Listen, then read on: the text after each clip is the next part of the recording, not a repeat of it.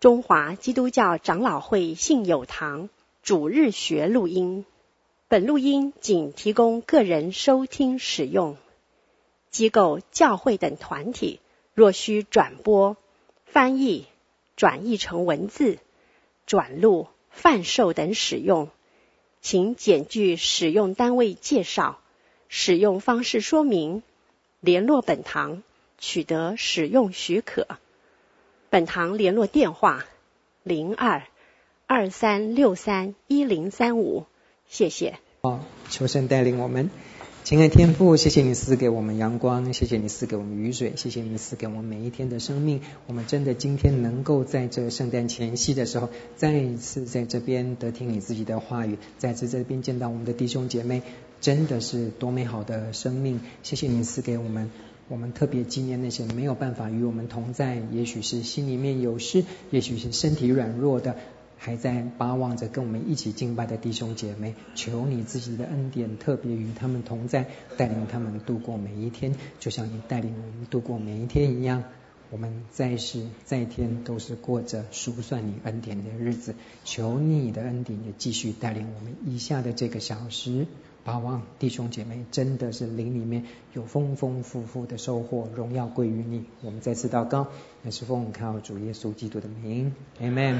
好的，各位弟兄姐妹，我们今天呢啊，也不知道是兴奋呢还是伤感，没有。我们今天进入最后一课哈，第十课的心学里面，还好我们都都在教会里面能够见得到面。那只是说啊，有机会的话啊，真的是很鼓励弟兄姐妹多多参与主日学的课程。今天大家都已经看到下一季主日学。课程都出来了，我想真的能够来参加主日学课程的弟兄姐妹，我真的是要给你们深深的一鞠躬，真的是很好学哈，能够在我们信仰的知识上，跟我们的生命能够在课程里面一起长进，这是神所赐福的，所以大家尽量排出时间来，能够来参加上课，我觉得这个也是神的另外一种恩典哦，带领我们好，鼓励各位好，继续加油。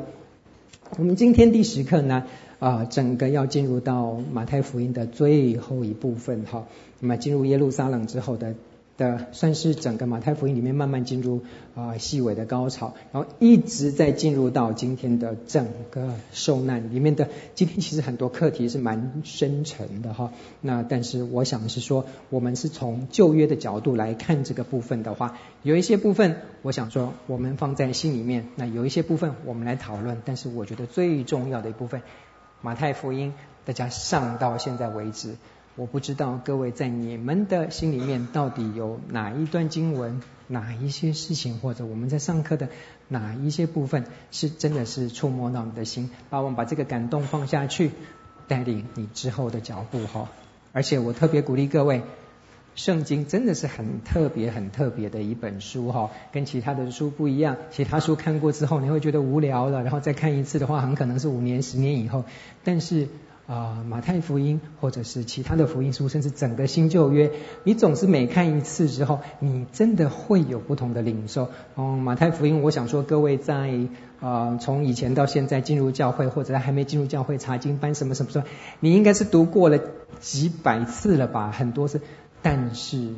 你看看我们今天上课的课程，仍然可以从马太福音从不同的角度，从旧约的角度，或者是从其他的角度，里面你还是会有一些很特别的领受。我巴望各位在能够有其他人帮助，在上逐日学课程的时候好好上学，特别是我们自己在灵修的时候，我们一定每天需要有时间跟神的话语接触，让这个话语成为我们生命的粮吃进去的。对我们整个在世的日子是非常非常有帮助的，因为这是我们跟神、跟天国建立关系的唯一管道。祷告跟灵修、读经，这个是。啊，逃不掉的哈！特别是感谢神，我们今天能够有一本圣经能够看，不是透过呃神职人员来告诉我们那个落落长的拉丁文，不晓得圣经到底是什么。但是我们今天都能够很随手就能有一本圣经，把而且各种版本，把我们各位真的就是每天花时间多多读经哈，对各位的生命一定有帮助的。新血，耶稣基督在他的圣餐上面。用他的血立了一个新约，而这个新约所代表是整个过渡到一个新的，不只是以礼仪的表征，而是真的是一个救赎的计划的一个新的一个一个啊、里程碑，特别是新的主权、新的恩典、新的约，这个是无可取代，历史上只是发生过一次，而这个功效是永远一直到主再来的。我们用这个题目做啊。呃心学做我们今天的题目，我想我们等下会再多一点时间来啊解释。从二十五章一到第一节开始，一直到二十八章结束的，我们今天的课程会涵盖说，呃，耶稣基督在二十五章，在大家记得上次在无花果之后，然后在呃出了圣殿，然后有啊、整个在跟。法利赛人他们的轮番论战之后，然后现在呢，耶稣基督又回到一个是在讲比喻，而这个比喻是天国的比喻。那么天国的比喻在讲什么呢？我们等下会进行。后来到二十六章到二十八章的整个后面是进入到耶稣的死，非常沉重的课题。但是另外一个又是非常重要的课题是耶稣的复活。耶稣的死跟耶稣的复活是放在一起的哈，这个。也是神的恩典，是神预定的计划。而在这些细节里面，大家都慢慢的会很很鲜活的，不管你在圣诞节，不管在什么时候，都会有这些片段在演出的这些戏剧啊什么的，都会让你们有很深的一些感触。二十六章一到三十节，就最后晚餐，不管是达文西的话，或者很多人的话，都在描绘的最后晚餐的这个部分。三十一到三十五节，耶稣基督说跌倒，其实。跌倒这件事情，讲门徒跌倒，这也是神预定的。我们等下会进入到到克西马尼园里面，在里面的那个晚上，真的是啊，可以看到耶稣基督非常非常深沉的的一个心理的一个征战。哈，你大概没有机会看到说，在其他的地方，耶稣基督是这么内里、那么挣扎、那么深沉的一些祷告。这对我们的祷告生活是非常非常大的提醒哈，可以在里面知道说到底祷告在祷告些什么。后来被捕受审，中间插了一段二十七章的一到时间，讲到特别讲到犹大的结局。你说啊，犹大做坏事活该，你死了算了，这也是神的预定。我觉得我们今天的整个课程看完之后，我们巴望真的是。世界上所发生的任何事，任何一件事情，好的坏的，我们真的是能够看到神的每一件事上的预定，包括我们今天得永生的这个恩典，你也能够赞同，真的是神的预定的时候，我们生命就稳妥了。生命里面不管发生的任何好坏、酸甜苦辣，任何事情都不能让你的信心动摇，因为你知道出于神的。我就默然不语。二十七章十一到四十四节，耶稣基督被定，后来被埋葬，最后里面非常痛彻心扉、最有名的那句话：“我的神，我的神，为什么离弃我？”耶稣基督带全世界从历史从古到今的罪人发出了这句话：“神啊，你为什么离弃我？”哈，为什么呢？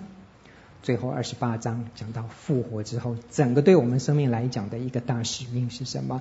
特别是很特别啊、呃，教会今天讲到的安排，安排康牧师在讲二十八章的这个部分，大家在参照我们等下的课程，会发现真的神很大的一个恩典跟心意在大使命里面。去去哪里？大家去吧，去哪里呢？很好的一个一个问题哈。我们先来看一下，说二十五章一到四十六节讲到天国的比，这里面讲了 三个比喻，哈，算是三个啊、这三个比喻，它它的重点是什么？大家还记得在登山宝训上面，然后耶稣基督一开始在教训的时候，就是讲天国子民，我们这些人应该有的生命特质是什么吗？然后一直讲到里边所做的一些事情，在规范或者是再辩论，一直在示范的天国子民的一个所做的一些生活操练之后，到现在快结束的时候，他在讲又回到天国。所以我觉得大家在马太福音里面整个这样子看过来，从旧约到新，一个很重要的重点，马太福音是在告诉我们天国子民一个现世生活的所有的生活里面，你要讲规范也好，你要讲法条也好，你要讲一个精神，你要讲一个原则，你要讲一个非常实际的那个手册来讲都没有问题。天国就在我们现在所实行的每一天的生活里面哦。马太福音很重要的一个主题就是天国。到现在这个天国的比喻，大家在看说十个童女在讲到这个比喻，天国像什么？就是哇，主人要来了，要回来一个很大的欢迎的 party 的时候，所有的你们家宰这些我们这些人到底怎么怎么来准备欢迎这个啊、再来的这个啊、主人呢？天国的比喻讲的是什么？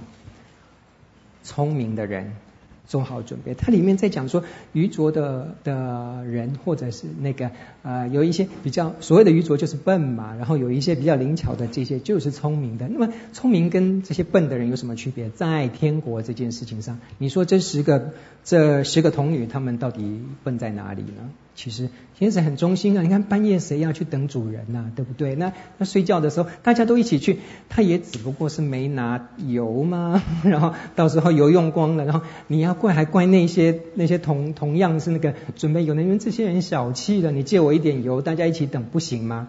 没办法，在这个比喻里面，但我们不要引申太多，在里面讲的是我们随时要做好准备。而这一些童女，你知道是谁？是这个。这个主人的家里面的人哦，但是这个家里面的人，你看一直陪主人这么久，到最后一刻因为没有灯，结果这个筵席里面他们有没有办法参加？没有办法参加。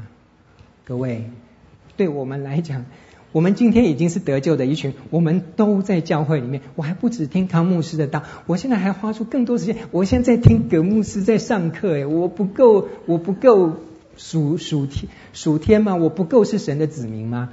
但是，真的聪明的各位，随时做好准备，准备你的油，警醒度日，一直到最后一分钟，你的油要撑到最后一分钟，不然这个宴席里面，跟主耶稣基督做的宴席里面，你很可能是因为没有油了，所以你就被摒弃在外。告诉我们什么？不是很严苛的这一部分，恩典已经给你们，你们可以尽量来参加天国的这个宴席，但是。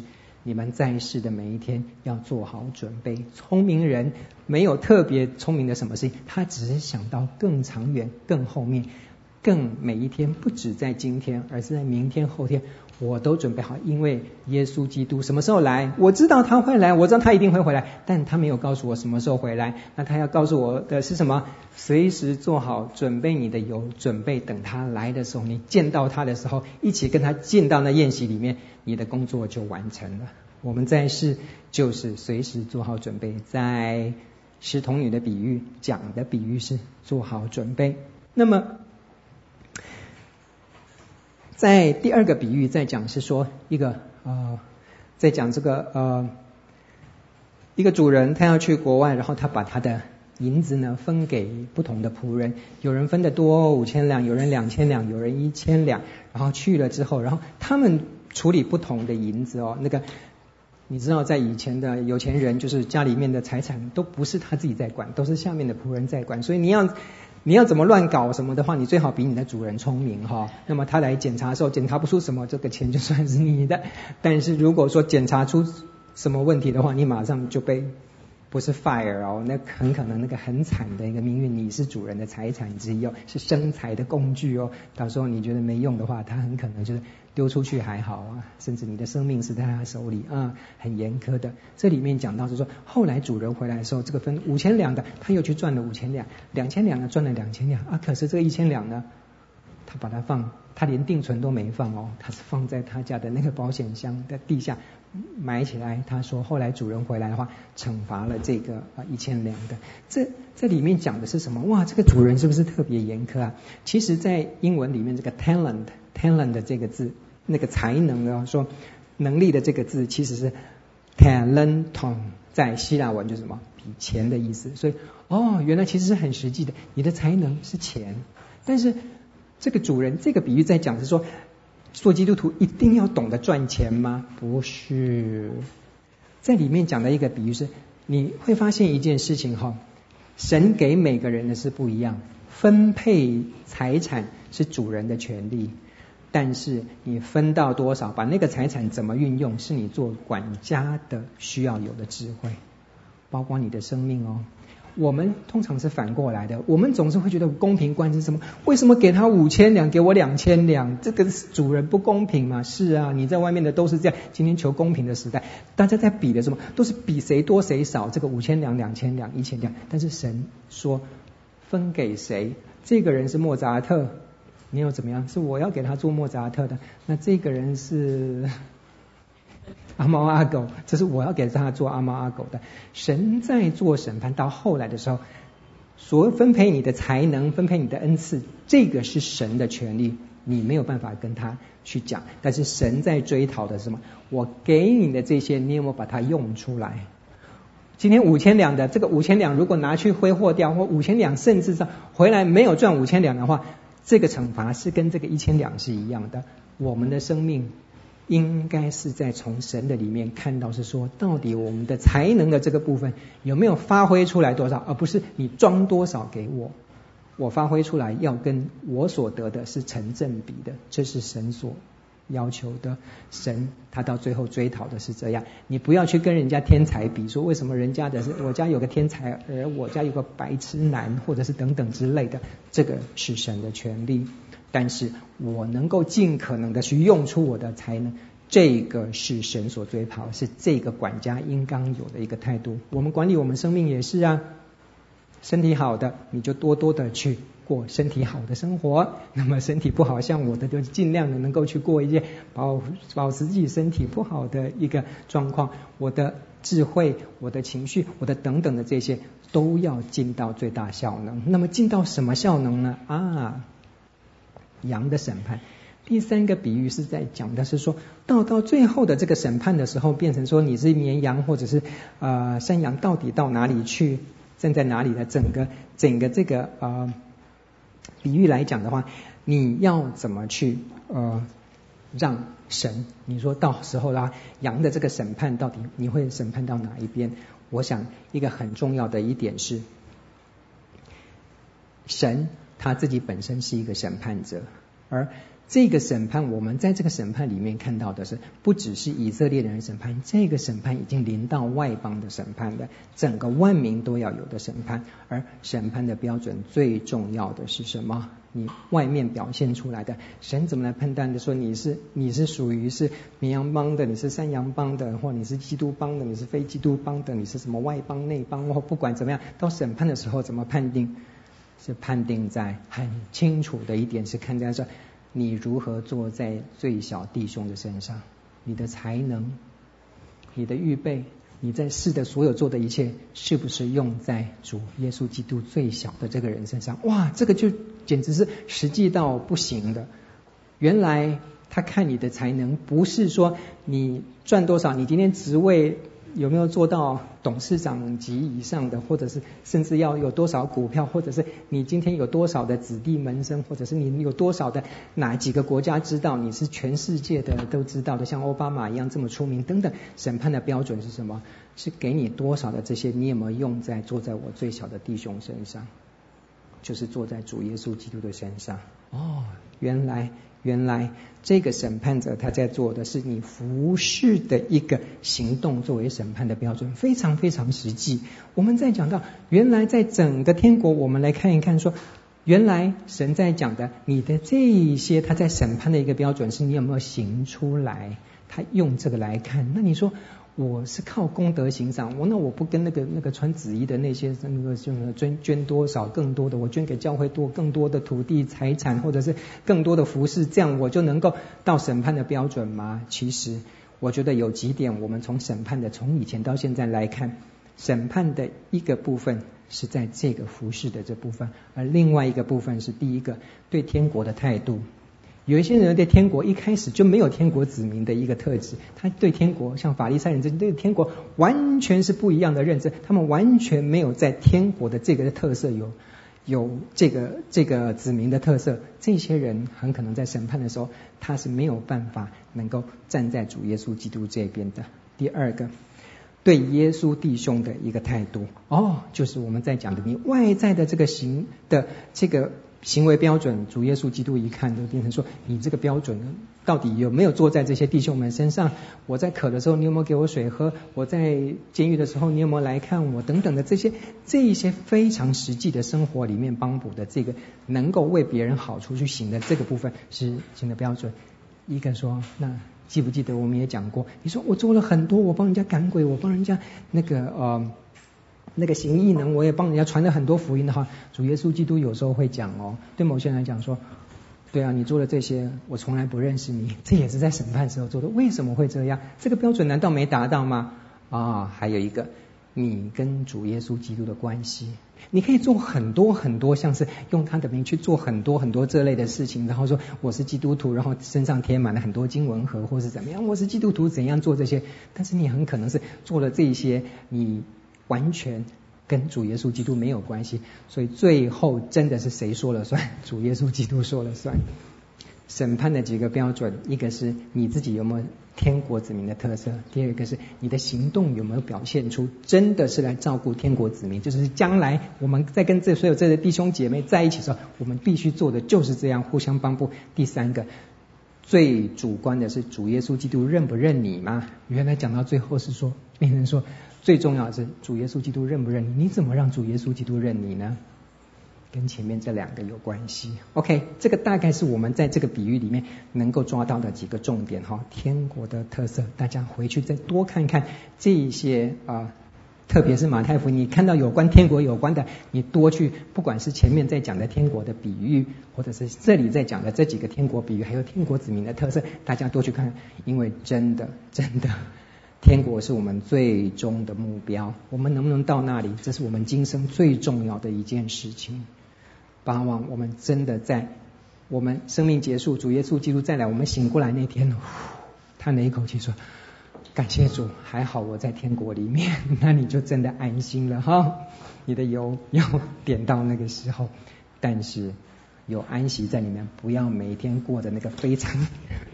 Panic 的那种生活，我到底是不是天国？我到底是不是这样？我到底是不是属天国的？我的？油到底有没有够啊？每天那个是已经家里面已经好几加仑的？油，你还在那想说油够不够？哈，用出来，用出来，你越用就越知道你的？油是越来越够的。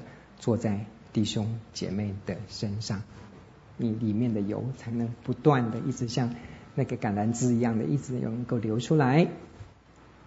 二十六到二十八章开始进入到主耶稣基督的死与复活。那么我们从这里面看到什么？我觉得说从死里复活，我但我自己本身觉得我们可以从这，因为你可以从很多角度去解释说，哇，那个等于是说耶稣的死、耶稣的复活，这永远是我们基督徒生命里面最重要的两个课题。耶稣的死。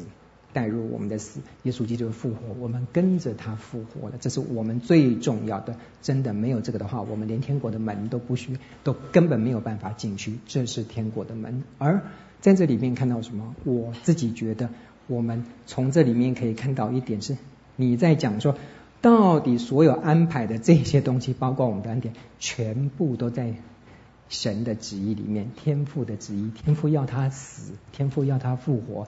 从旧约，不只是从旧约，从创世以来，从开始还没有这个世界，从大爆炸或者是所以之前就已经定了这个部分，神的旨意，一直到我们生活中每一件小事都是神的旨意。那你说，在这个神的旨意之下的话，不对，人有自由意识，你可以看得到里面不是有多少那些密谋人的那些非常诡诈贪婪。非常嫉妒的、非常糟糕的那些特性，那不都是人的意识吗？是的。当我们再慢慢去细嚼这些事情，我们会发现，你讲的人的意识仍然是在神的旨意之下。这是我自己的看法。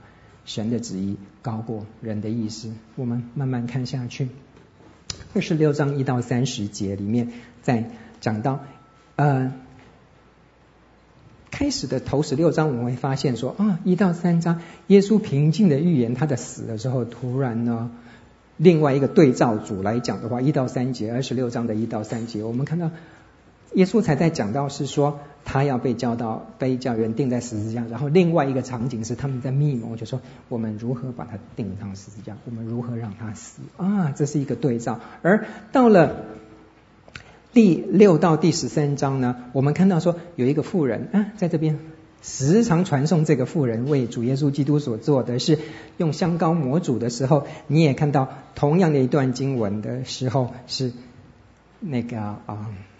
犹大他就为了很值钱的三十块钱啊，准备卖掉他的主啊！你看里面其实看到很多很戏剧化的对对换场的时候，你会看到哇，其实这个场景换还蛮清楚的，好的、坏的、好的、坏的，这个你让你的的呃整个思绪是很鲜明的，知道是说人的密谋一直在进行的，但是。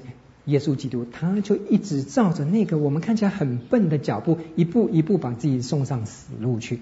里面任何一个环节拐个弯的话，犹大根本找不到耶稣。你把犹大关在那边，大家吃完饭就是不让你今天晚上把你关在里面，你怎么去通报啊？是吧？好，你去通报了，那我今天晚上我就克西马尼园，我就换到克东马尼园，你找得到我吗？你也找不到啊！你要来抓我干嘛？站在十二营天使在那边啊！我真是啊。吹个口哨下去，你们全死了。十二营一营是多少？六千人呢？十二营的天使，哎，一个天使就三十五万人可以死掉的。十二营的天使能多少？为什么耶稣不这么做？他要选择那个好像是我们花了很多心思在讲的一些事情，是在人一直在谋划一些事情事情的话，耶稣基督从头到尾是选择那个那个非常非常好像很笨的方式。他就是要死嘛！我跟你讲，自己找死，真的，然后配合人的这些密谋，就成功的死了。我们讲到这些，呃，在密谋的这个部分呢，可以看得到是说，你慢慢可以发现到说，整个一个会议，他在里面讲到说，祭司长跟民间的长老开始开会，你可以看到说，耶稣基督这一次进入耶路撒冷，惹了多多大的一个篓子，所有的那些。整个那已经算是一个大会，他们整个一个权力大会里面的一个一个小会议，一个大概是临时会或会前会，是所有的长老诶，权贵的所有的民间的力量跟祭司一起联合来开会，他们准备做出一个决议，什么？有人该死了，耶稣基督该死，这是一个很大的联合。他们准备的一件事情是看什么？他们一直在等着弥赛亚，就要让他死。但是他们一直不认为他是弥赛亚。从我们来看是，整个弥赛亚来了一个最大的一件事情，不是在这边弥赛亚就是来拯救以色列人吗？就后来弥赛亚是被谁杀死的？是这些被这些以色列人杀死的。这个也是在神的计划里面。我们从经文里面可以看得到。那么他们在决定的是什么？到底什么时候可以杀死这个人？节庆之前，他们敢不敢动手？他们遇到一个难题了，因为你要知道，他进来的时候是多少小朋友、多少大人一直在那和散呐、和散呐，奉主名来是应当称颂，他全部像欢迎那个 Lady Gaga 一样的那个、那个、那个盛大场面在那边。你就在这么场、这么多场面，每一天他到圣殿里面去讲话，说哇，好多人在听，然后很稀奇他的教训等等。这个时候，你敢在那个时候那个吗？你找死！没有人敢动手，因为民间的力量是哇，是实在是他太出名的一个人是。那么你在节期之后动手吧，节期以后，我跟你讲，演唱会一散，然后你要去找人，你怎么可能找得到？全光了，明星从后台走了，然后那个 A B C D 门所有的会中全部都散掉了，你怎么去找这个人？节期之后也不能动手，你能动手的是什么？就是在节期中间啊，节期中间什么时候动手？很头痛啊！你绝对不能在你要做坏事，到时候一定是在月黑风高、没人看见的晚上动手。这个时候你要怎么有这个这个这个布局呢？哎，正好有一个人叫犹大，他就来参加。他知道月黑风高的晚上，那个人他的主人会在哪里？你们派多少人去就够了。事就这样成了。人的密谋，慢慢的，就是你看你在看这个，好像就在看一个一个。一个连续剧一样哈，在看一个小说里面，就是说，当坏人要害人的时候，这个剧情都很像的。那那好人就是这样笨笨的就这样被害了哈。在香膏的这个部分，你在看这些事情慢慢在发生的时候，哎，就穿插这个一个非常温馨的一个场面，就是。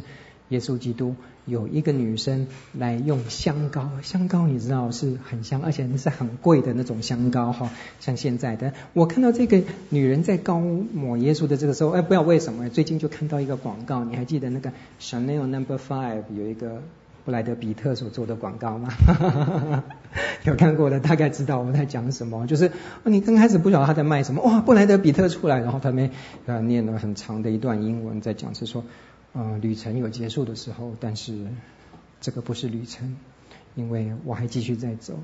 那么这个呃你一直在那边，然后呃人的计划有结束的时候，但是最后是梦想实现了。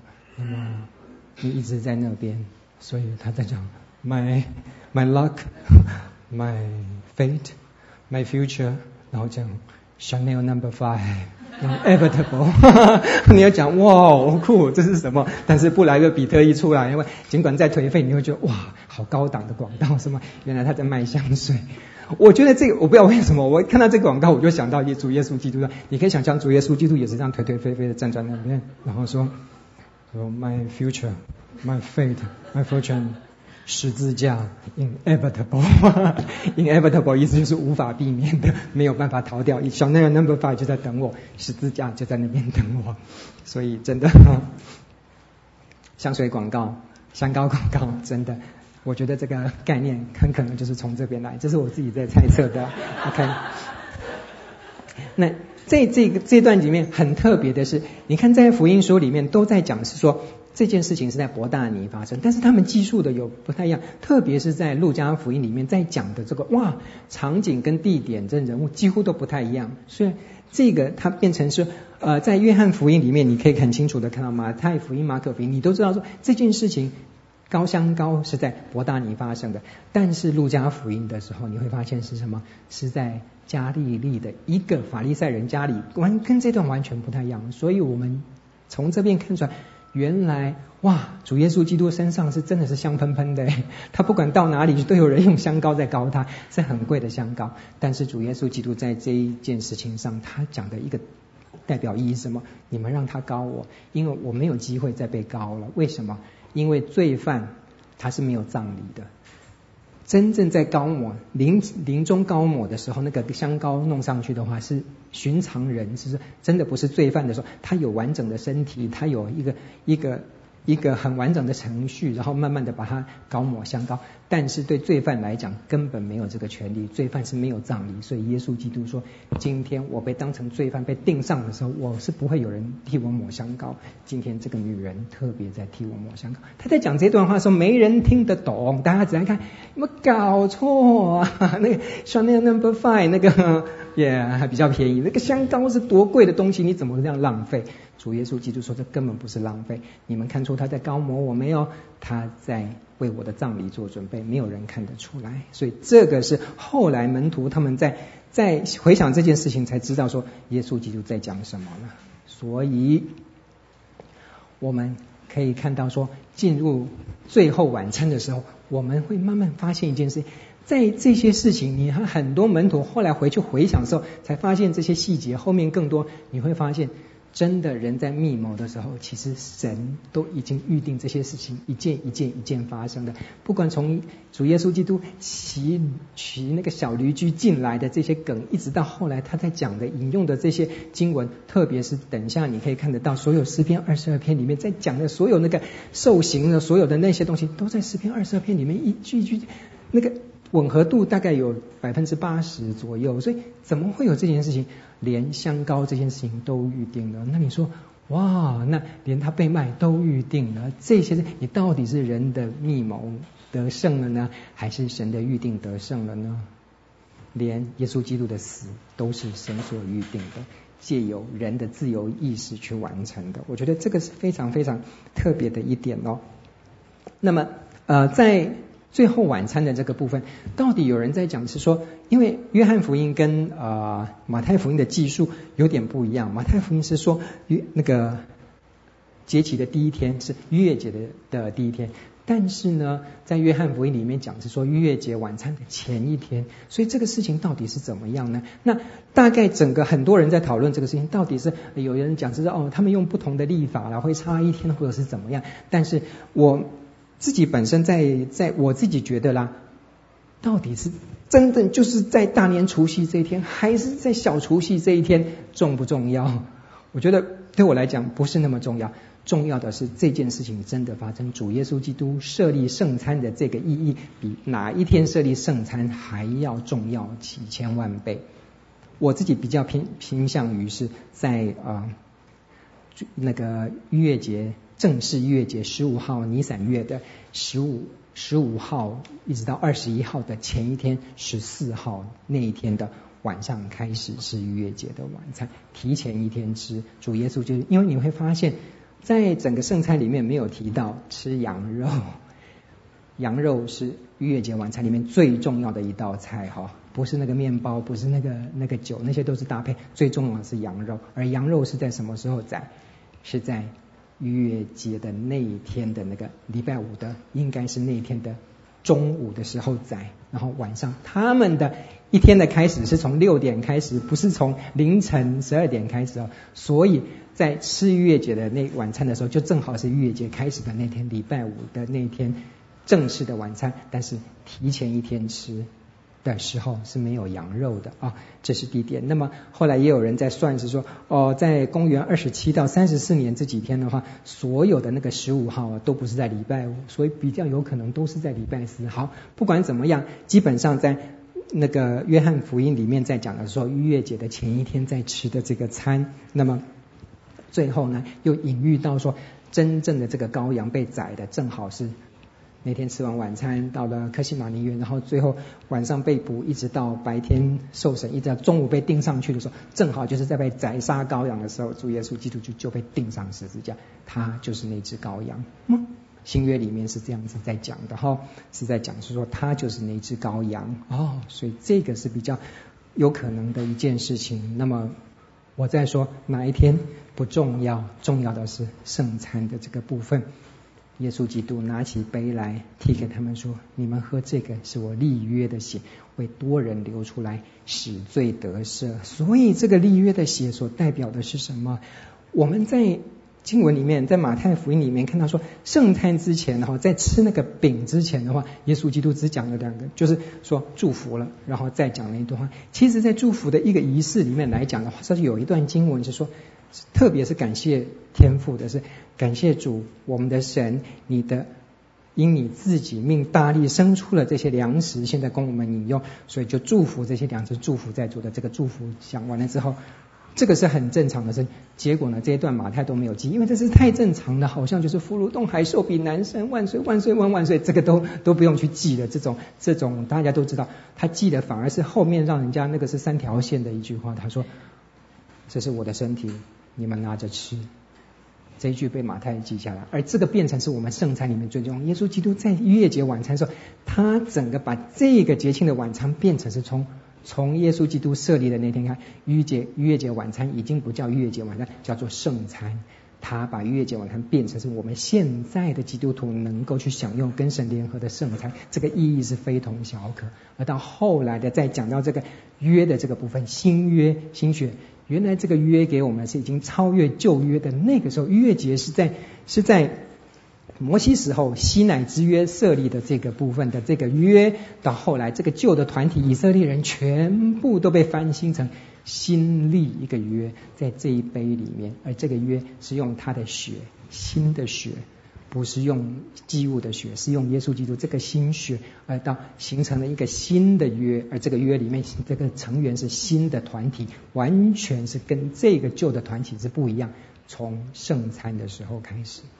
这个时间点，这个代表的意义实在是太大了，所以我们基督徒非常重要。到最后，整个我们新教来改革，只有两个最重要的礼仪，而且这个礼仪是包含最重要仪式内涵的是洗礼跟圣餐而已，其他的全部都没有办法跟这两个相比哈。所以这个意义是非常重要的哈，在圣餐这个部分。所以各位，我们教会的传统是每个月的第一个礼。第一个主日行圣餐，请你一定要参与圣餐哈。这个意义绝对不只是一个仪式而已。主耶稣基督在圣餐里面的饼跟他的肉，真的是可以吃可以喝，真的是跟我们生命联合的。这个属灵不只是代表的意义，而是实质的意义。领了圣餐之后的这个联合是无可取代的哈。洗礼只有一次，但是圣餐有很多次哈，不要漏掉哦哈，尽量配合。那么 在最后晚餐的这个部分，我们会有两段经文哈，一个是总会是在纪念主耶稣基督受难时候，就是在这仆人之书里面在讲的，以赛亚书里面会讲到说，定义将他压伤，使他受痛苦，而在对不起，耶利米书里面也很清楚的讲到，主耶稣基督从这边的话萃取出来说，原来耶利米书里面已经讲到要新另立新约。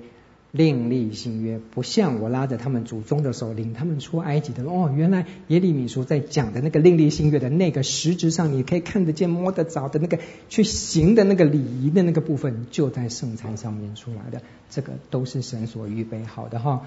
从圣餐之后，神的话已经不是在石板上，而是在我们心板上。这个你只有透过在圣餐里面圣灵的工作，你才慢慢才能够去体会到说，原来真的是时代不同，我们是一个新约里面新的族群的，不再是旧约里面那个旧的以色列人的族群的，因为这个新的血立下的新的约，改变了所有的一切。跌倒，二十六章三十一到三十五，耶稣基督在受难之前跟他们跟门徒讲说。你们要跌倒了，但是他告诉我们，我死了之后你们会跌倒，但是他又告诉我，非常快的直接接受，我活了之后，我复活了之后，我会跟你们在加利利见面。所以死的时候门徒跌倒，活的时候我们会一起再见面的。这一句话的整个应用到不只是当时的门徒，所以你会发现到哈，原来是。神的一个计划是在分散里面去见面哦，不是在固守一个团体里面去见面哦。他让门徒分散，这是他的心意。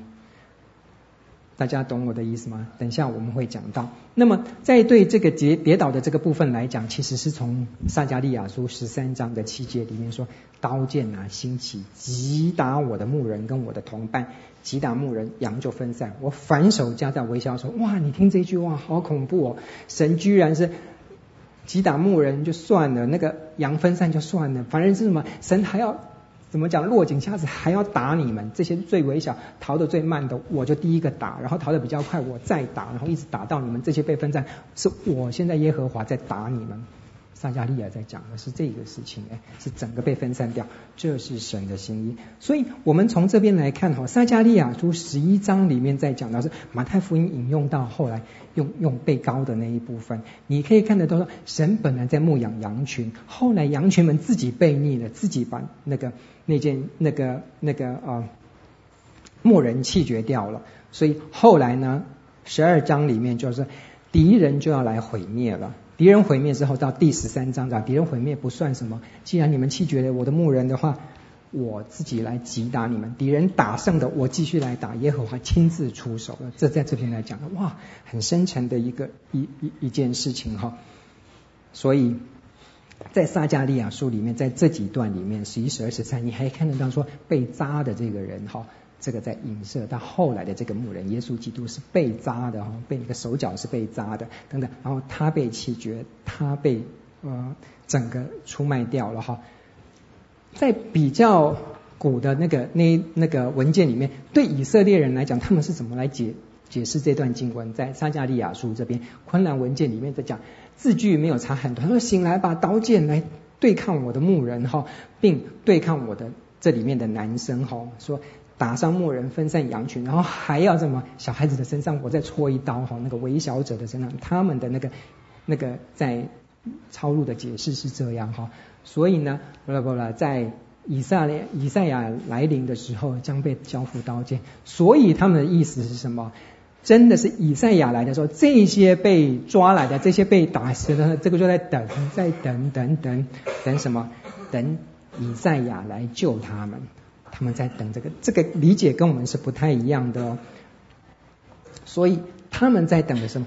以赛亚、弥赛亚呢？原来是一个群体，在等的这个弥赛亚来救这个群体。所以呢，对昆兰古卷的这些以色列人来讲，我们就是好大家把我们这些属属神的集合起来，我们一起到旷野去，我们一起形成一个团体。我们不管在世界的哪个，我们继续等，我们就形成一个团体，固守一个团体，别人都不能欺负我们。好，自己大家来自力救济，大家来组成一个团体，一个丰固的团体，等着以赛弥赛亚来接。但是很特别的，神的心意是什么？击打羊群，分散羊群。你们到全世界各地去，你们大使命，你们去。去去去，康姆斯讲的去世界各地，去你住的地方，去地极，去海角，去撒玛利亚，去去分散，不是集合在一起。你们要做集合的这个东西，哎，很好笑了。耶路撒冷教会一成立的时候，大家不是凡物公用，集在那边啊，越集越好，大家越集越好，神就啪就把你耶路撒冷教砰整个打散，耶路撒冷教会不见了。从哪里开始？安提亚教会从安提亚开始，人家叫你们基督徒，就是分散到各地的。的基督徒，这句话代表什么？分散是神的心意，不是让你们集合在一起一个 comfort zone，大家在里面是说，哎呀，教会多好，唱诗歌又有呃礼物，又有什么有的没的，大家一起不是？No，你们去，你们分散，击打羊群，整个一个群体是在教会里面。整个集合在一起的，最后主耶稣基督带来那个集合的团体，是在所有全地世世界分散出来去的那些所有的教会里面，那才是弥赛亚的心意。不太一样，以色列人今天那个团体还是在等，但是对我们来讲，我们已经是在全世界各地去的那个地方分散里面等，跟集合在一起的等是不一样的。在科西马尼园里面。我们看到的是说，呃，里面很深层的一个他在祷告的这个部分。那你会发现说，你在福音书里面啊，比较呃特别的一点是，门徒们都在干嘛？都在睡觉。到底是这个东西那时候又没有录音机，又没有 MP3，你到底是那怎么会写的那么详细？他连几本录福音书，你再看看主耶稣基督的祷告，哇，那里面的那些。痛彻心扉的那些祷告，很深入的那些祷告都被记下来，谁在记得啊？有人在讨论这个事情。不过，你记得在路加福音里面，在讲到主耶稣基督后来再来的时候，他在升天以前，他有四十天在地上，哎，他去见很多的门徒，应该是这些话全部都是门徒在主耶稣基督重复的时候再把它记下来，意思是这些话。耶稣基督很可能自己在重复给门徒说：“那天晚上我在克西马尼园里面在写什么东西的？”因为我比较难。的是说门徒们都在睡觉，然后里面就有一个门徒，然后他是一直在那个记那个主耶。那时候也没有那个什么那个 iPad，也没有什么的那个笔记本什么那个东西，然后他能自己去。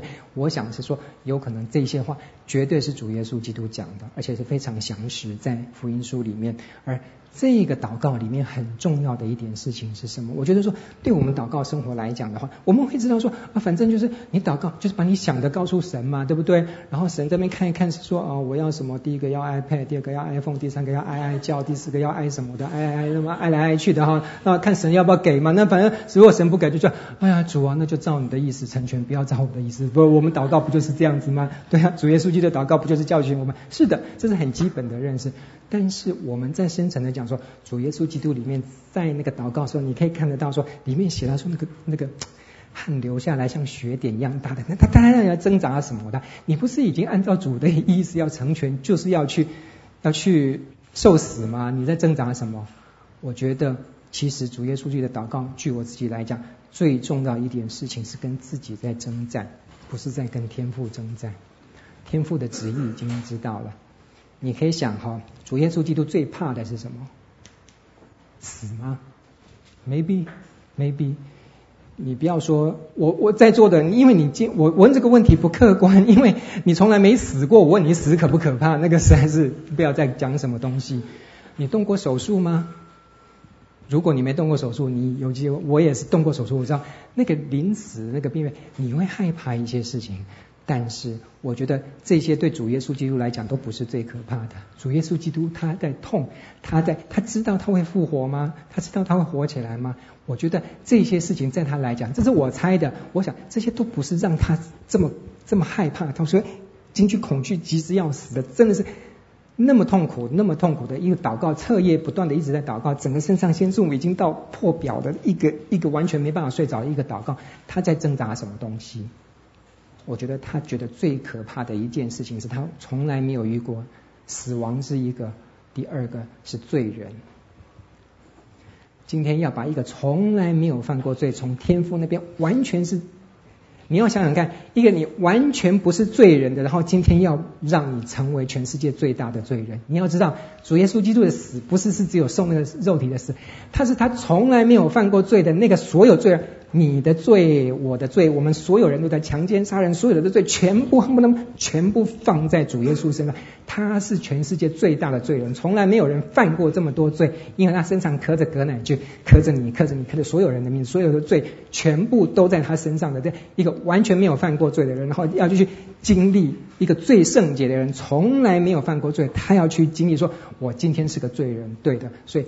神所有的愤怒就在他身上的那个那个时候，那个是他从来没有经历过罪人的那个部分。我觉得那个是很深层的一件。我们自己是罪人，我们哪说罪了可怕了？可是也没那么可怕嘛，对不对？罪人又是怎么样？但是为了一个罪被判死刑。今天不要讲什么你的邻居杀人了，后来最后法官判是你要去替他死的时候，你你那时候的心情是怎么样？但是所有人，你完全没有犯过的罪，今天的法官啊，代理那当西瓜台了，拜托啊，然后就因为你再怎么求也没有用，因为认定就是你要去死的，那个羞辱跟那个被污蔑，那个那个整个的那个，你可以想象到那个不只是肉体上准备要受那个，那个情绪上你如何平稳下来说，根本不是我，但是今天所有的罪，所有的全部，这个就是耶稣基督代赎。一个从来没有犯过罪的人，今天要受最大罪的惩罚，而他最大的惩罚是什么？最后在那个天，他最担心的一件事情是什么？为何离弃我？主耶稣基督跟天父，他要经历的一件事情，他最怕的是跟天父隔绝。我不知道，这个对我们来讲也是很。很难想象的一件事，我今天可以跟我太太分开，我今天跟我跟我小孩分开一段时间，或是怎样，我有没有办法跟我自己分开？那个精神分裂，你想到这个会？但是你要知道，从从创世以来，从创世之前，所有在主耶稣基督跟天父的整个三位一体的这个，他们从来没有分开过耶。那个你自己被撕裂内里，那个你很很难想象是说一个。被跟天父分开来的那个感觉是什么？那是主耶稣基督他最担心的，他从来没有经历过的。一个是罪人的死，一个是跟天父的隔绝。天父，你为什么要离弃我？很难想象，但是你可以知道他的挣扎。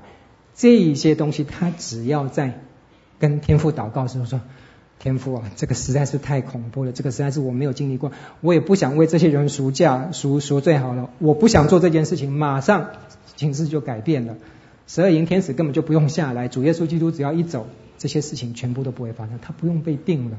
他在祷告的是什么？他在祷告说：“天父，求你让我支持下去，我一定要走这条道路，因为这是你的旨意。这些东西我几乎快守不下去了，我不想去担这些人的罪，我不想去成为罪人，我不想的这个东西，但是我还是交在你手上。”他在祷告，整个晚上在祷告的是跟自己的这个。这个恐惧、这个害怕这部分在挣扎，对我们来讲，这个祷告给我们的这个这个场景有什么帮助？各位弟兄姐妹，我们很多的时候，我不知道你这辈子第一次有没有被人家告要上法庭去的前一天晚上你是怎么过的？我也不知道说你今天这个辈子第一次要动这个八八到十小时的手术，不晓得会不会活的这个晚上你是怎么过？前一天晚上等等的。主耶稣基督在这边告诉他的门徒，带了几个门徒在讲说：你们要警醒祷告，因为祷告是最强的一个后盾。你必须要借由祷告里面，让你自己那个软弱的人性能够顺着天父的旨意走下去。主耶稣基督是靠着祷告一直在支撑那个微小的那个 那那个天父的旨意，跟很大百分之九十九点九九九的那种不愿意的那个自己的意识在对抗。哎。你今天在面临危险的时候，请警醒祷告。他跟这些门徒讲说：“你们要警醒祷告，警醒祷告。”但是这些门徒呢，太累了，酒也喝得不错，然后那个什么，大家这吃太饱了。那谁谁半夜会在那边祷告？有没有搞错啊？那就继续睡吧。所以门徒到后来，事情一发生就全部分散了。主耶稣基督不断的一直祷告，就是祷告到。一直到事情来，一直到定上去的时候，一直到最后的时候，他终于松了一口气，最后叫一句：“啊，成了。”借着祷告，能够让自己一直走下去。门徒没有办法跟他一起祷告，很多的时候就这个彼得也跑了，然后那个马太也跑了，然后那个谁，大家全部都跑了，跑到最后没有一个人在主耶稣基督旁边。主耶稣就在讲说：“你们要进行祷告。”跟他们提点了三次，起来祷告，起来祷告，不是命令，是说你们力量一定要从祷告里面来。各位弟兄姐妹，没有其他的，不是那把刀，不是那些。那些兵丁不是天使，你的力量是来自于祷告。这是我们在客西马尼园里面，生命在面临很多时候的，巴望大家记得，主耶稣基督是靠着祷告在胜过这些事情的。祷告，警醒。四十七到五十六节，后来他被捕了。那么，我们从他的被捕的这、这个部分，我们可以看得到他的被捕。是他预定的，是他愿意的。如果他不愿意被捕，我们刚才讲换个地方，换个时间，或者是早就走，我离开 耶路撒冷可不可以？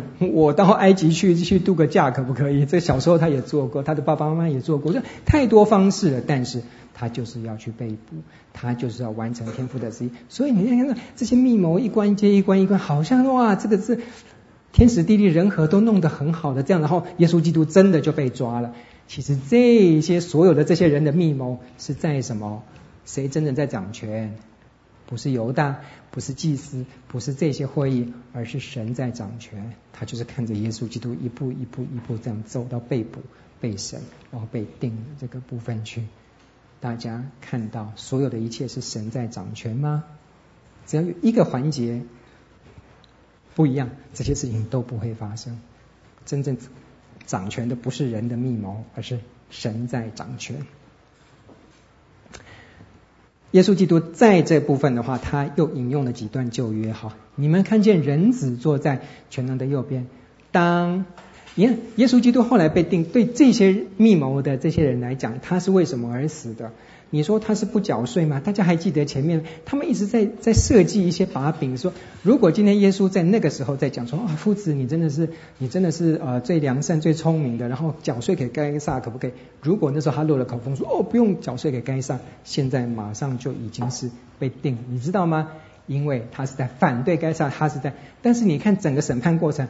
没有一个是政治层面的，讲什么说呃圣殿被呃他要拆掉圣殿，这个也是你们以色列人的事。他如果讲是说要拆罗马总督府，他就死了，因为这个就是谋反为罗马帝国。耶稣基督从来不在政治层面讨论他的国降临的事情，他在讲的都是，所以你们只能以宗教法、宗教以色列人你们宗教的法庭的这个部分来审判他，而且宗教的这个东西的话，对罗马帝国来讲根本不至于死。但是耶稣基督的死真的是在那个完全没有任何的依据里面的找找见证人啊，或是怎么样，那个都只是只是真的是于法无据了。但是耶稣基督就在这么被弯曲、这么被诬赖的这个情形里面，真的是已经被钉上去的。所以到最后只能是说什么？最后这个他们直接问说说，那你是不是神？你是不是神的儿子？他说是啊，好了，那就不用见证人，就把他抓上去，因为。他们没有办法接受人跟人是等于是神的这个部分，所以他最后是死在于他是承认他是神的部分，而不是其他的这个部分。好，那受审的重点，我们呢可以看了一下是说，耶稣基督他在讲的中间夹的全能者的右边，这个是诗篇里面，人子人子是从。啊，但以理书，然后驾着云降临也是但以理书，但是中间夹的那个全能者的右边，那是从诗篇里面出来的哦。所以耶稣基督在回答这件事情，他是引用的三个部分哈。第一个驾着天，像三明治一样夹着，两边是但以理书在讲的这两段经文，然后在诗篇一百一十篇，大家又回到诗篇一百一十篇了。所以大家记得诗篇里面一百一十篇、一百一十八篇、二十二篇，这个是我们非常在马太福音引用里面非常出现。率非常高的主对耶，我主说：“你坐在我的右边，等我使你的仇敌做你的脚凳。”啊，大家还记得吗？这个是耶稣基督在反驳他们，在问他们说：“你们说基督是谁的？”这个部分所引用的这个。那么在二十四章的三十节说：“哇，万主都要哀哭。”那么人这个啊降临。那么这是我们讲的，就是耶稣基督引用的这个部分，但以理书的这部分引用的非常多次。然后在啊二十二章四十四节说，就是他在讲的，问他们那那你说那到底这个主谁？赌对我怎么两个主呢？这个主是谁？原来主耶稣基督在讲的一件事情，他就是为这件事情而死的。原来我是与神同等的。主耶稣基督他在承认他是与神同等的时候，就是等于他判了自己的死罪。所以当人接触到神的时候，就是人把神钉上十字架的时候，你认真你看到这个矛盾点吗？在判判的神一直跟神隔绝的这个部分，然后一直到最后，真的神跟人有一个沟通管道，说最后当人见到神的时候，第一件要下的决心就是把神钉死，因为他确定是他与神同等，这是不可能的事情，所以就把神钉死。所以你说神跟人没交集吗？当神真的跟人。交集的时候，在旧约的时候，神看到人的时候，人是一定死，因为他太圣洁了，你没有办法看到的。当你看到神，就是你死的那一天。到了新约的时候，当人跟神有交集看到的时候，人看到神的时候，就是神死的那一天喽。神跟人的交集是什么？靠着耶稣基督死是唯一交集的一个管道，因为罪的关系。当主耶稣基督再来的时候。复活的时候，人死的这个部分就被复活所取代了。所以在这个部分来讲，对他们来讲是真的很没有办法想象到这件事情哈。所以弥赛亚再来的这个部分，二十七章一到十节呢，对犹大来讲，我可以的。OK，对犹大的结局来讲，里面在讲的一段经文是，他用了三段的经文在。在讲说，然后你会觉得说，耶利米书里面讲的那三十块钱不是耶利米讲的是，但是宅户跟这块田是耶利米书书里面，所以基本上大家在看这一段，如果有疑问的话，你会觉得以前的专把三段经文放在一起，然后里面只讲这段经文的某一个出处的话是可以的。所以你在撒迦利亚书里面三十块钱用在耶利米书，因为后面的两个部分是耶利米书。讲的，所以这是他们当时的用法，所以不是错误引用。撒迦利亚书里面在讲三十块钱，在讲的是就是变成这个羊群不要他了，后来他拿着这个三十块钱的工价，我走了，我不要养你们，然后把这个三十块钱丢到那个那个圣殿里面去。耶耶利米书三十二章里面在讲说，耶和华说，在这个快被掳去的地上，你去买地吧啊，都已经快已经政权快转替，你还叫我们去买地？对，因为这个约到后来会实现，这在表征的一个道具。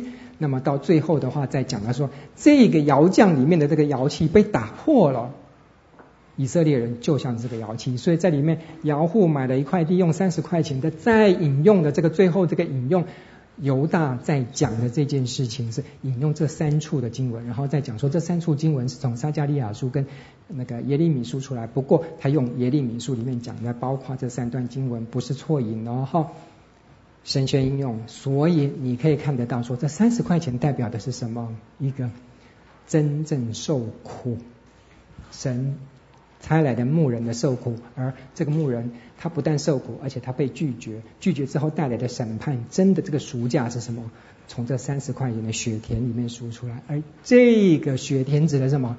原来是给外邦人的地，埋葬外邦人的地。哦，原来你从这边看得出来没有？耶稣基督他的整个福音是到外邦去的，绝对不只是局限在你们以色列人的雪田里面。被钉的这个部分引用了很多次的旧约经文，特别是在诗诗篇二十二篇。我们大家来看一下，雪田大家刚刚才看到了，击打羊群大家刚才也看到，撒迦利亚书在人子降临，这个大家很熟悉，在但以理书里面再看到了。那后来以利以利撒巴格大尼，这个什么神啊神啊，为什么离弃我？这个部分，主耶稣基督在叫的这个部分，除了他自己在没有经历过的跟神，他的一个最大，他不是喊的痛啊痛啊，手痛脚痛头痛哪里痛的，痛当然他根本他的十架期也没有出过痛这个字，他出现最痛彻心扉的一句就是被神离弃的，他这个他这个被离弃是什么？是代表所有人从有历史开始，从罪的罪，他替所有的人喊出来的被神遗弃，是替我们喊的。主耶稣基督是替我们这些跟神遗弃的人喊的，换来的是什么？然后马太福音二十七章，你看得到的里面说，在描写开始，我们进入到说里面在描写耶稣被打，然后被。做冠冕，然后等等的这些事情的话，其实以赛亚书里面有讲到，打我的背，然后打我的胡须，然后吐我的口水，哦，不掩面，这从以赛亚书里面出来的。然后喝苦胆调酒的这个部分，原来是诗篇六十九篇里面出来的。那么钉十字架，然后沾归，特别是约翰福音里面讲到讲得很细，他们还在赌博，还在看说到底这个衣服是谁的，里一外一都分的话，原来诗篇二十二篇里面就讲到了。那。整个遍地黑暗的这个部分，在弥迦书、在阿摩斯书里面都讲到说，原来中午的时候太阳会不见了耶。这个在阿摩斯书里面就讲到的。好，那么当列子裂开的时候，哎，很特别说，你会看得到很多人生真的是就在耶稣基督死裂那个幔子裂开，圣殿幔子裂开的时候，哎，突然就有一些人从坟墓里面走出来，这个。很很特别的事情，全部走到城里面给别人看，死掉的人走过来，哎，还真希望这些人里面有我爸爸，哈哈，又可以提早见面等等的这个部分，但是这个部分在。以西结书里面会看到，哦，原来以西结书、但以理书在旧约里面很特别的两段经文是讲到说死人能够复活、枯骨能够复生的部分，技术是非常非常相似的哦，所以你会看到，原来这些梗慢慢的都已经在旧约里面很多地方都看得出，然后在整个进入高潮之后，你会发现一件一件事情非常非常 match 的的的出来，在主耶稣基督原来他弥赛亚在他来之前，以赛。以色列人在等弥赛亚来的时候，他们认为弥赛亚还没来，因为弥赛亚中间来过一次死掉了，然后又再复活的这一步，从复活一直到弥赛亚第二次再来的这部分，现在我们在这里，但以色列人不承认中间那部分，他们还以为弥赛亚还要再来，所以他们没有经过死，他们没有经过复活，他们一直还是守着一个团体在等弥赛亚再来，这很不一样的神学观。然后最后说。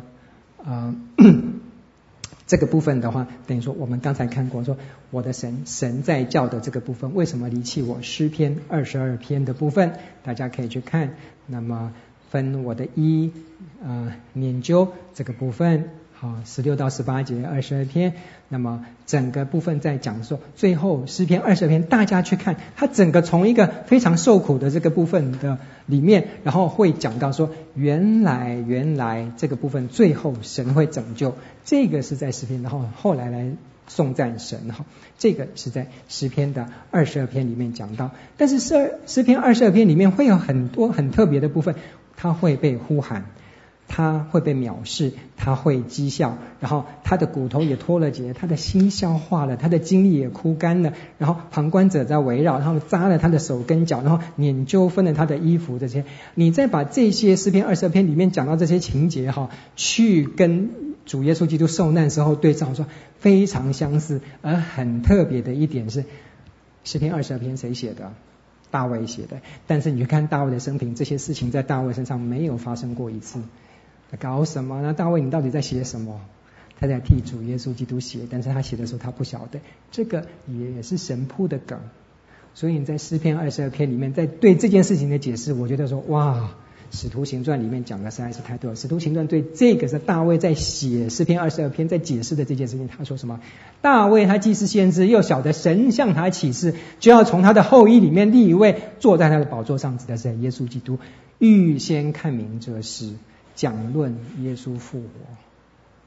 哦，原来哦，原来这段经文在讲的是这个啊！原来大卫的诗篇，他是从那个时候就已经预先看见了这样，虽然看的不是很清楚，但是就在诗篇里面是。所以你看得到神拯救的计划，借着死，慢慢的一直到我们身上来吗？耶稣基督在十字架上的最大最痛心的呼喊，就是神离弃他。他在讲的一件事情就是什么？神啊！求你在我旁边吧，神啊，求你让我们合一吧。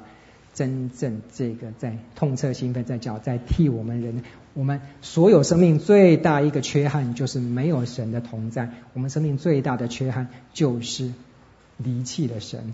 耶稣基督在十字架上喊出这个东西之后，他说成了，他把这个事情整个反转过来。今天你说圣灵与我们同在，今天主跟我们同在，哪里来的？是神的旨意，但是是谁付的代价，我们完全都不晓得。是耶稣基督付的代价，我们今天能够在主耶稣基督里面再跟神复合。我们还可以看得到复活的时候，你看的这些异象，这些天使来的。面容如闪电，衣服洁白如雪，是在但以理书里面可以看得到。就说你可以看到马太写了很多东西，其实是跟旧约对应的。原来这些情节，你看说哦，原来他看到天使的时候，天使在做的这些事情的时候，全部都是跟那个 match 的。然后死囚吓得要死的话，当人看到神迹的这时候，真的第一个反应就是吓吓吓，害怕不安。是的，但以理他也是这个样子。连主耶稣基督复活，今天在二十八章里面讲，天上地下所有权柄都赐给我了。这个部分是从哪里来的？你可以去对照。哦，原来但以理书里面已经有这个人子，他的权柄全部在他身上，在神的右边，这又被引用了好几次。回应到康牧师今天在讲的，你们要去使万民做我的门徒，就常与你们同在，直到世界的末了。这个同在，我们今天能够跟主耶稣基督同在。我们今天跟天父的隔绝，只有主耶稣基督他在天父的右边，帮我们拉在一起。我们是没有办法跟天父合在一起的。我们今天是借着主耶稣基督同在，能够跟天父在一起的。所以各位弟兄姐妹，我要讲的一件事情，不管你有没有感觉，感觉有时候是不准的，但是你一定要了解，我们今天是跟神同在，而这个同在是耶稣基督付的代价，因为在他之前，我们跟神是隔绝。天父，天父，为什么离弃我？人被神已经离弃了这么多年，借着主耶稣基督的死，我们才能够再跟他同在。同在真的是我们最大最大的恩典。在我们每日生活里面，巴望我们真的是能够在马太福音里面最后的这个部分，知道说原来同在是多大代价换来的。离弃之后的这些，借着一个人的死，我们所有的罪能够在神面前被视为洁净，因为他的血，后来我们才能够进入到神的圣殿里面跟他同在，借着耶稣基督。OK，我到这边结束，诗班大概再看。最后，最后，我想说，各位弟兄姐妹，我们就要结束了。但是，马太福音，大家回去，你们可以去看看，说里面到底哪一段比较打动里面。我觉得马太福音对我自己个人呢，我现在不是一个老师的身份，我现在是一个在学员的身份来看，我觉得马太福音一直在我里面的提醒我的一件事情是：尽心、尽意、尽性爱神，这是我们生命中最大的一条。当爱神了之后，你才知道神怎么爱你。不是看你有没有用，不是看你能够用什么，有没有用是你对你自己的期许，是老板对你的看的。而真正神在看，不是你有没有用，而是他看你为珍宝，他创造你，你要用这种眼光来爱你自己，然后你才可以去爱人。爱你的邻舍，周围的这些人是神要你去操作他的小弟兄的这个部分。最后，最后，我觉得这是我衍生出我的人生观。我觉得，当你爱神、爱你自己、爱邻舍之后，你才能爱每一天，love each day，好好享受每一天。今天是你生命中最美好的一天，每一天这样告诉你们自己。我没有办法用中文，因为我觉得下面那一句的英文实在是太棒了，我没有办法用，所以我不是卖弄英文，但是希望各位记得爱神、爱你自己、爱邻舍，Love each day。我们一起祷告，亲爱的天父，盼望你赐福我们的弟兄姐妹，真的每一天都能享有你自己给他们丰盛的生命，有你自己的荣行在里面，带领我们以下的生活、以下的时间。我们再次祷告，是奉靠主耶稣基督的名，阿门。感谢您的收听。若需进一步详细资讯，请上本堂网站：www 点 hfpchurch 点 org 点 tw。本堂地址：台北市罗斯福路三段两百六十九巷五号。谢谢。